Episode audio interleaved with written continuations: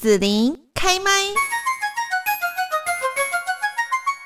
许多大人可能对于自己的孩子到底怎么了，有好多好多的疑惑、难解和好奇，但大人就是不懂。比方说，那一个一直说头痛而拒绝的少年，以自己的血写下秘密日记；比方说，那个女孩的妈妈假装不知道她恋上了同性，而那种沉默却让女孩窒息。这是成大医院精神部儿童青少年精神科主治医师谢依婷在诊间所看到，在孩子的失序难解背后，是那一颗很想被看见、被好好爱着的心。这次子琳邀请到我们的孩子在呼救作者谢依婷医师，一起温柔同理，和孩子站在一起。那么在访问之前呢，在这边子琳也要提醒一下，就是财政部中区国税局呢，特别哦希望在我们的节目当中呢，能够提醒我们的听众朋友，使用载具储存云端发票，不仅可以响应节能减碳、减少用纸的环保政策，还可以避免中奖发票遗失或污损，错失了领奖权益。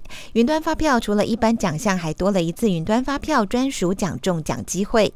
从一百零九年七到八月开始，每期的云端发票专属奖项有一百万元奖十五组，两千元奖一万五千组，五百元奖六十万组，总奖金呢高达了三点四五亿元。中奖机会多了一次，也大幅提升中奖几率。使用载具储存云端发票非常的简单，只要下载财政部统一发票兑奖 App，简单的四个步骤：安装 App，还有申请绑定手机条码，设定载具归户。设定领奖账户，五分钟轻松就搞定，还可以以后呢就享有自动兑奖、中奖主动通知、奖金及时入账，省时又省力。那我们呢继续在节目这边哦，呃，今天呢想跟大家来谈一谈，就是可能很多家长对于孩子所面临到的问题哦，不知道到底是怎么回事哦，到底呢孩子是怎么了呢？对家长来看，好像哦他可能呢从小就乖乖的，可是。到了某一个时间，就开始变得很奇怪。那你说呢？他是到了青少年的叛逆期吗？好像也不尽然是这样哦。那今天在这边，我们来邀请到是成大医院精神部儿童青少年精神科主治医师谢依婷医师，同时呢，也是我们的孩子在呼救的这本书的作者。那现在呢，就先请谢依婷医师也跟听众朋友来问候一下。啊，各位听众朋友，大家好。是，那今天呢，请谢依婷医师，我们就是来看到您在呃诊间哦一些真的是很真实的故事哦。我在想说哈，其实我看这些故事啊，第一个感受就是发现里面好像很多父母他们都不知道自己孩子是怎么了，然后呢，好像没有用一种比较适当的方式去了解孩子吗？呃，事实上，我觉得这样讲可能对父母也不是很公平啊。嗯，就是说，其实不管是青少年或者是啊儿童期的孩子，每个父母应该，大部分的父母应该都是非常希望了解，嗯，孩子对对对，希望在讲什么，对。但是毕竟爸妈也是第一次当爸妈，所以有时候可能也都在摸索，说怎么去了解跟自己年纪差这么多的。其实是自己的血脉这样子，对，所以我觉得有时候是不得其法，嗯嗯，所以并不是说刻意说哎不要去了解或什么的，可是呃有时候那个方法上，如果说呃有一些不是那么的适当，或者是说呃孩子的个性特质跟父母的个性特质有一些出入的时候，其实有时候就会。造成说我们看到说，哎，双方彼此好像是最熟悉的陌生人那种状态。嗯，是，所以应该是小时候感觉是很亲密的这样的亲子的关系，可是不知道从哪一天开始，就居然变成了非常陌生的一个一个状况，这样子好像会让人家蛮伤心的哈。那呃，我想说来先讲一个谢医师哦，在书中的第一个故事哦，这个故事我们先简单让大家了解一下，就是他是一个很爱养鱼的男。男孩哦，然后呢，我我看起来感觉好像爸爸妈妈哈，呃，比较传统，让呃去了解他的方式呢，好像就是不太能接受他所讲的他身上发生的一件事情。就这个男生好像就是一直很沉默，是不是？那谢医师在看他的几几个过程，就是已经呃面谈好多次，但是一直没找到他的原因是什么吗？是，就是呃，因为我们是在南部嘛，所以其实呃，养鱼男孩他又是住在南部的乡下，嗯，所以其实那个家里面那种传统观念是非常的、非常的重的，是，嗯，对，所以其实这样子的呃传统家庭长大的孩子，尤其是男生，其实有时候也是蛮压抑的，嗯。对，所以他就 压抑到像一颗石头一样，哦，嗯。哦，这是我对他的第一印象。哦哦，是。后来过了好多次，才终于找到他的整个状况的原因吗？是，就是他一开始是因为头痛，嗯，然后呃，因为身体上的不舒服，所以他其实有在呃神经科就诊。嗯，那可是神经科医师就是用了很多仪器检查他有没有什么不舒服嘛，嗯，是不是有什么原因啊，病变什么的，就都找不到。都找不到，所以后来其实通常这种都找不到，就会转到我们科来了这样子。嗯，那一开始谈的时候也是我刚刚说就像石头一样，就是他很神话这样子。然后就是带他来的妈妈就在旁边一直讲一直讲一直讲。嗯，看得出来他很关心，都是妈妈讲，妈妈很关心。然后那个呃，他本身病患本身都不讲。对，大概是这个。好好好。对，那那后来呢？后来呃，妈妈就是像我刚刚说，她很关心，她一直喋喋不休的说嘛。那越说，旁边的这个青少年就越沉默。嗯，然后可是你也可以听得出来，妈妈的这个关心里面其实有非常多她自己很传统的观念。哦，比如说哦，我们也没给她什么压力呀，她是家里面的长子啊，怎么会这样啊？这种的怎么会沦落到要来看精神科啊？这样子的一些很传统的。我觉得反而会让孩子呃更喘不过气的一些话语。嗯嗯，是。哦，后来好像是这个小孩，他他好像我我觉得看你的描述是，他其实也想让你知道他的某个部分，是不是？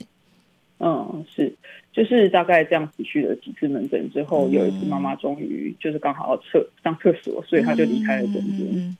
对，然后那个时候我就看到，哎，孩子的表情好像有点松动了。哦，然后我也试图说，哎，从他带进诊间的东西，希望可以了解他这样子。所以他带了一个他们学校的那种帆布袋，就是很很寻常那种装装可能讲义啊书啊的那种帆布袋这样子。然后我就说，哎，里面有一本书，哎，你在看什么这样子？然后后来他就又想要拿出来给我看。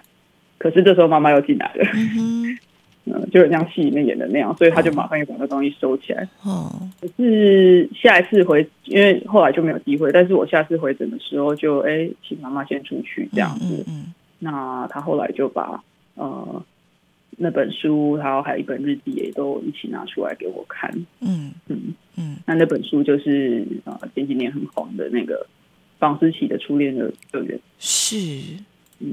然后当下就觉得哇，有点好像有点不妙，嗯，感觉他即将要揭露一个比较沉重的议题。对，哦，对，就然后后嗯，后来就是那本日记，嗯，他的日记，对他的日记，因为他不太说嘛，所以他有什么心事，他大概就是跟呃，就是写在日记里面，可能做一个抒发吧，嗯。然后后来那个日记他也给我看了，然后打开来里面就是都用红色的笔，红色的笔哦，对，连字看起来都很压抑、很工整、很压抑的字这样子。嗯，然后但是上面写的事情就非常的触目惊心。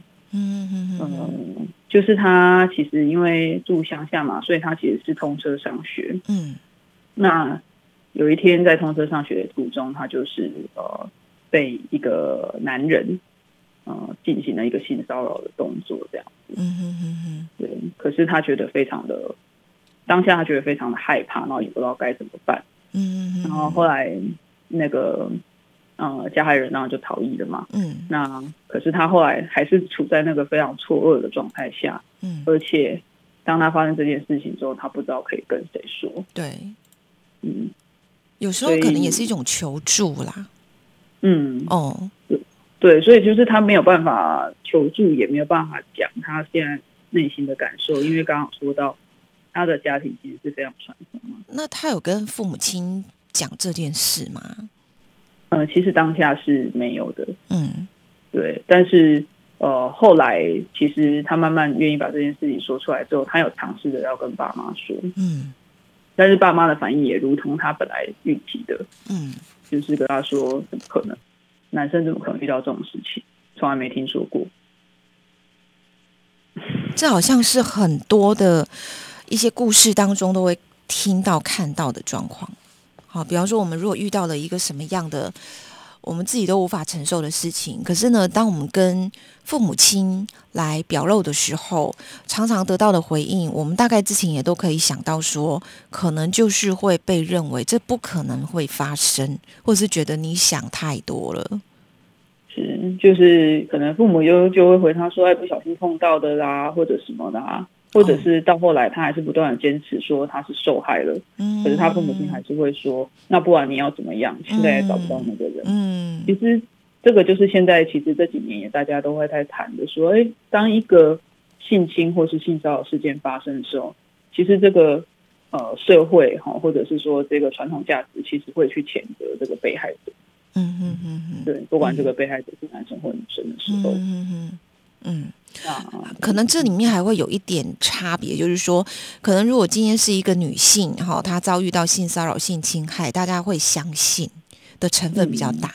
可是你是男生呢，就会觉得好像不可能吧？好，那那其实很受伤，对不对？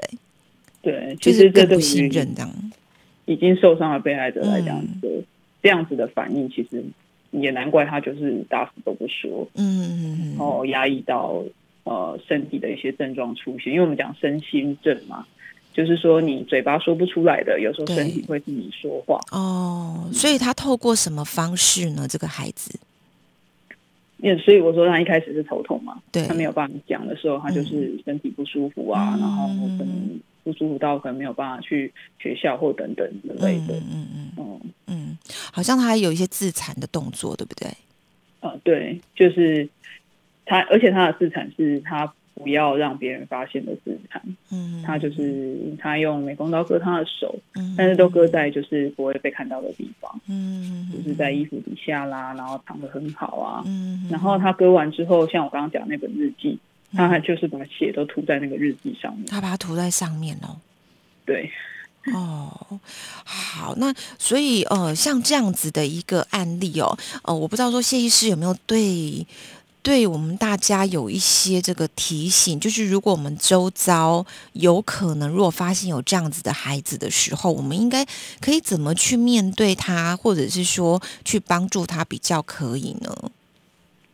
嗯，我觉得首先第一点就是说，如果是以啊刚刚提到这个养育男孩的这个状况来讲的话，我觉得第一点就是可以告诉大家，就是说，如果今天有孩子告诉你他曾经遭受到什么样的啊，不管是性侵啊或暴力啊这种让人家觉得很痛心的事情的时候，嗯，我觉得第一件事情是我们不是警察，也不是法官，嗯嗯嗯，所以我们不应该去嗯批判说这件事情的真伪，嗯。就是我们不是在办案啊，嗯，对，所以我们首先要采取的是，因为孩子相信你，他才告诉你这些事情，所以第一步的立场一定是相信孩子啊，嗯，对，无论如何都先相信这样子，是因为你现在要扮演的事情是陪伴他的一个角色。哦，好，是陪伴，不是侦探，对，如果是 这个。说的很好，就是说，就是说，如果他今天是去报案啊，或者是有检察官调查介入，他们那些人他们做的事情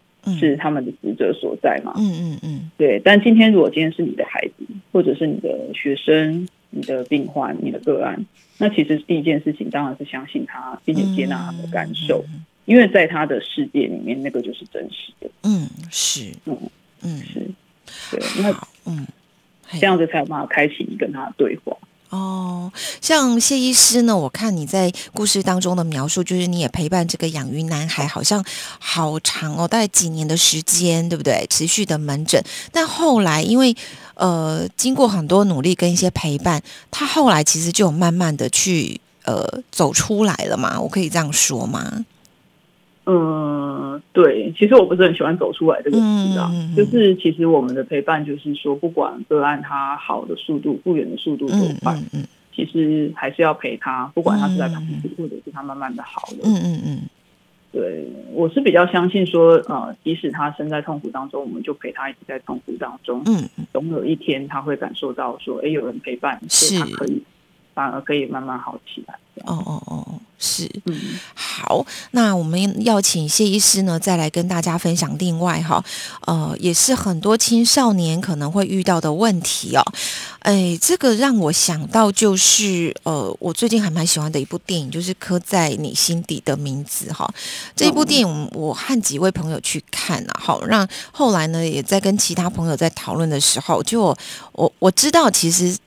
对于有一些朋友来讲，那就是他曾经年少时的故事，这样子哦。对，所以呃，对他们觉得还蛮蛮能够把心里的感觉都描述出来的。那在谢医师的门诊当中，也看到一些哦，就是爸爸妈妈带着孩子去找你，觉得他的性向有问题，是不是？是，就是大家也许很难想象，说现在同婚都通过了，还有这样子的事情发生。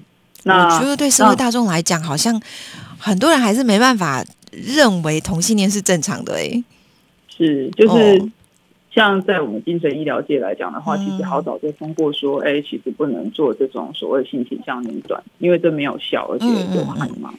对，可是还是会病，对不对？对，就是会偶尔还是会有这样的家长到保持这样的期待带孩子过来。嗯嗯嗯。嗯，是那呃，可不可以请谢医师也跟大家来分享一下，就是在你诊间所看到的几个家长带他们孩子来的状况呢？呃，其实我觉得时代还是有进步了，台湾其实真的是一个进步的社会，这样子就是呃，会看到情形，就是说从早期大家带孩子来的时候是非常比较疾言厉色。就说你赶快把他变正常啊！然后，他是个变态啊，这种很很凶狠的事情。天哪！我觉得我如果那个孩子，我一定一定很想找个地洞钻起来，都不要出来好了。是，就是非常的场面，非常的难看这样。但现在有一些些进步，哈，像我书里面提到的这位小安，他其实带过来的时候，妈妈其实主诉也不是要改变他的形象，嗯嗯，他就是说，哦，我这位孩子就是上了高中之后心情低落。然后呃，就是好像啊，课业也退有点退步啊，然后就是情绪不如以前这样。嗯。那但是因为我们会跟孩子会谈嘛，那谈一谈之后，孩子其实就有说他的压力。大部分青少年他们还是会有些压力，才会情绪有一些状况这样。嗯嗯嗯。那所以后来他讲了一下，他最主要的烦恼其实就是来自于啊他的感情，但其实也不算他的感情。就就是他的感情造成呃他与呃妈妈之间的一个隔阂这样子，嗯嗯是嗯，所以小安好像在说明当中呢，他就觉得好像妈妈一直都在关心他的成绩，然后呢以前可能都会问他说有没有喜欢的男生，就现在都不问，表示其实妈妈知道。嗯，就是因为小安是跟他的学姐在一起嘛。对，那她是读女校呢，跟学姐在一起，然后其实看起来两个人相处上是没有什么太大问题，所以我刚刚说不是感情问题，嗯，而是他们在一起的事情被妈妈发现了亲子问题。对，那其实妈妈本来跟他感情就非常好，那他发现这件事情之后，小安本来可能期待的事情是，哎，可以跟妈妈分享，对他爱的人呐，生活啦，对不对？很开心啊，然后要一起。努力的想要考上跟学姐一样好的大学啊，这样这样子的。可是妈妈的态度就是避而不谈，嗯，对，反而去谈其他的事，就会去谈说，哎呀，你社长怎么样啊？有没有认识男生啊？嗯，就是往仿佛他完全忽略，就是呃，小安其实已经有交往的对象这回事。可是交往对象不是他期待的性别，是哦，嗯。那那，然后在整间让我印象蛮深刻，就是反而你要他谈他女儿的感情世界更困难。嗯，然后他甚至当你想要跟他谈这个时候，他甚至还想要妈妈想要谈的事情是，那他的忧郁症怎么样？嗯嗯嗯嗯，对，就是这一般来讲，在整间我们要告诉父母说，哎，孩子有忧郁症，他们通常都非常的抗拒嘛。嗯，就他们也不会承认说孩子有忧郁症。对对对。对，但其实这种事情好像是一个比较级，对，比较级，真的，比起承认孩子是同志，他还宁可承认孩子是忧郁症。对，没错。嗯，我我好像也可以体会到那个小安她妈妈哈。其实其实我看那个谢医师你故事里面所说的，就是这个小安妈妈，她其实也夹在家庭当中，她心里都很清楚知道小安发生什么事情，可是她又不敢让爸爸知道，对不对？因为他觉得家人啊，爸爸如果知道，可能小安真的连这个家都待不下去了。对，其实这个在同事家庭非常常见。嗯，就是通常孩子会选择跟自己最亲近的人先出柜嘛。如果不是被大发现的状态下，嗯那可是说了之后，反而被啊倾听的这一位家长，可能反而就进了柜子里面。嗯哼哼，他可能会非常的痛苦。嗯，就像小安妈妈，她也说，她不知道她怎么跟她的朋友说这件事情，她完全没有人可以讲。对，嗯，对，所以其实她也。他也压抑的很很难受，这样子。嗯嗯嗯所以谢医师，你本来是想说，就是小安跟妈妈一起去协助他们嘛？就他们两个是一起的。对，因为其实事实上，我后来问小安的所谓的忧郁的症状，他其实提出来就是妈妈这个状态让他很困扰。嗯。对，所以我也不会针对他的低落情绪说，哎，去呃，比如说投予药物啊，或是做什么样的特别的介入，除非他真的有必要嘛。嗯。对，所以反而我觉得，如果妈妈的状态可以好一点，其实我想小安的困扰就会少很多。是，嗯，但妈妈好像不愿意，对不对？他就是有一次，呃，在门诊终于就是被我戳到受不了了，所以他也跟我说了他的他的担心跟他的困扰这样子。嗯，比如说包括同志会不会很容易生病啊？嗯，然后呃，家里面的人该怎么去想跟接受这件事情？嗯，那当然，关于就是传染病这类的事情，我当然有给他一些比较正确的知识嘛。这个是很快就可以解决的困扰。嗯，那但是家庭的部分，我想这个可能就是妈妈本身的议题了。嗯哼哼哼，是。好，那呃，我想说，在这边呢，可以请谢医师哦，也跟大家来谈一谈哦，就是呃，如果说呢，我们的家庭哈，或者是说周边的朋友，就是面临到像这个小安哈，或者说您您曾经接过这个呃，他是同志，然后家里就是无法接受、很反对等等这些状况哈，那。嗯，那该怎么办呢？其实，因为我刚刚也说过，来精神科求诊实在是，呃，不能说不是一个好主意啦。就是我们还是会努力的去进行一些沟通跟卫教嘛。但是实际上，它不是一个精神疾病，真的。所以，对，那大家呃，如果有这样子的困扰的时候，其实是可以拨打那个同事咨询热线。嗯嗯嗯嗯。对，那那边其实呃，服务很完善哈，就是包括说，如果你是同志本身。或者是说，哎，同志的父母，嗯，他其实也有所谓的贵父母的那个咨询热线，就是有一些呃孩子已经出柜了，然后爸妈现在已经走了，可能非常久了，十几二十年，那他们这些父母会来啊，跟刚孩子刚出柜的父母去做一些讨论，这样子，嗯嗯嗯，这个都是电话上面的服务。嗯，是好。那呃，谢医师呢，就是这一次出版《我们的孩子在呼救》里面呢，也集结了很多不同、各式各样哈，这一些青少年孩子他们的一些状况哦。那你想透过这些故事，是想跟大家来分享什么呢？嗯，其实我做这本书主要的初衷，其实是希望大家可以多了解说我们儿少精神科。啊，到底在做些什么样的事情？嗯，因为就像刚刚说的，也许大家还是会有一些传统的想法，说哎，办精神科不好啦，或者是说呃，就是会觉得说，哎，没那么严重吧，不需要来咨询这样子。嗯，那当然，实际上没这么严重的，就就可以不用来。可是，如果有一些孩子已经出现，可能像我们书里面提到的状况哦，比如说情绪的起伏非常大啦，然后或者是。呃，老师也建议你过来啦，或者是甚至都已经出现自伤啊这些危险的行为的时候，我觉得那个是真的非常需要来就医。嗯，那我出这本书的初衷就是说，哎，如果你来就医之前，你觉得非常的担心，觉得不知道这个呃二少精神科里面会发生什么样的事情，好像很可怕。嗯，那大家可以看看这本书，也许呃就会比较了解说我们在整间通常是什么样子，然后在做什么样的事情。嗯，是，其实其实真的没有大家想那么恐怖。是好，那今天呢，我们在这边哦，来呃，请到。成大的谢依婷医师呢，来跟大家谈谈我们的孩子在呼救，一个儿少精神科医师与伤痕累累的孩子们啊，那里面呢还有很多哈这些孩子的故事哦，各式各样不同的面相，也希望说透过这样的故事，可以让我们大家更了解孩子哦，他们内心里面的这个我们看不到，但是其实里面哈很很复杂哈的这一些的心情哦。那我们在这边呢，就谢谢谢医师了，谢谢，谢谢。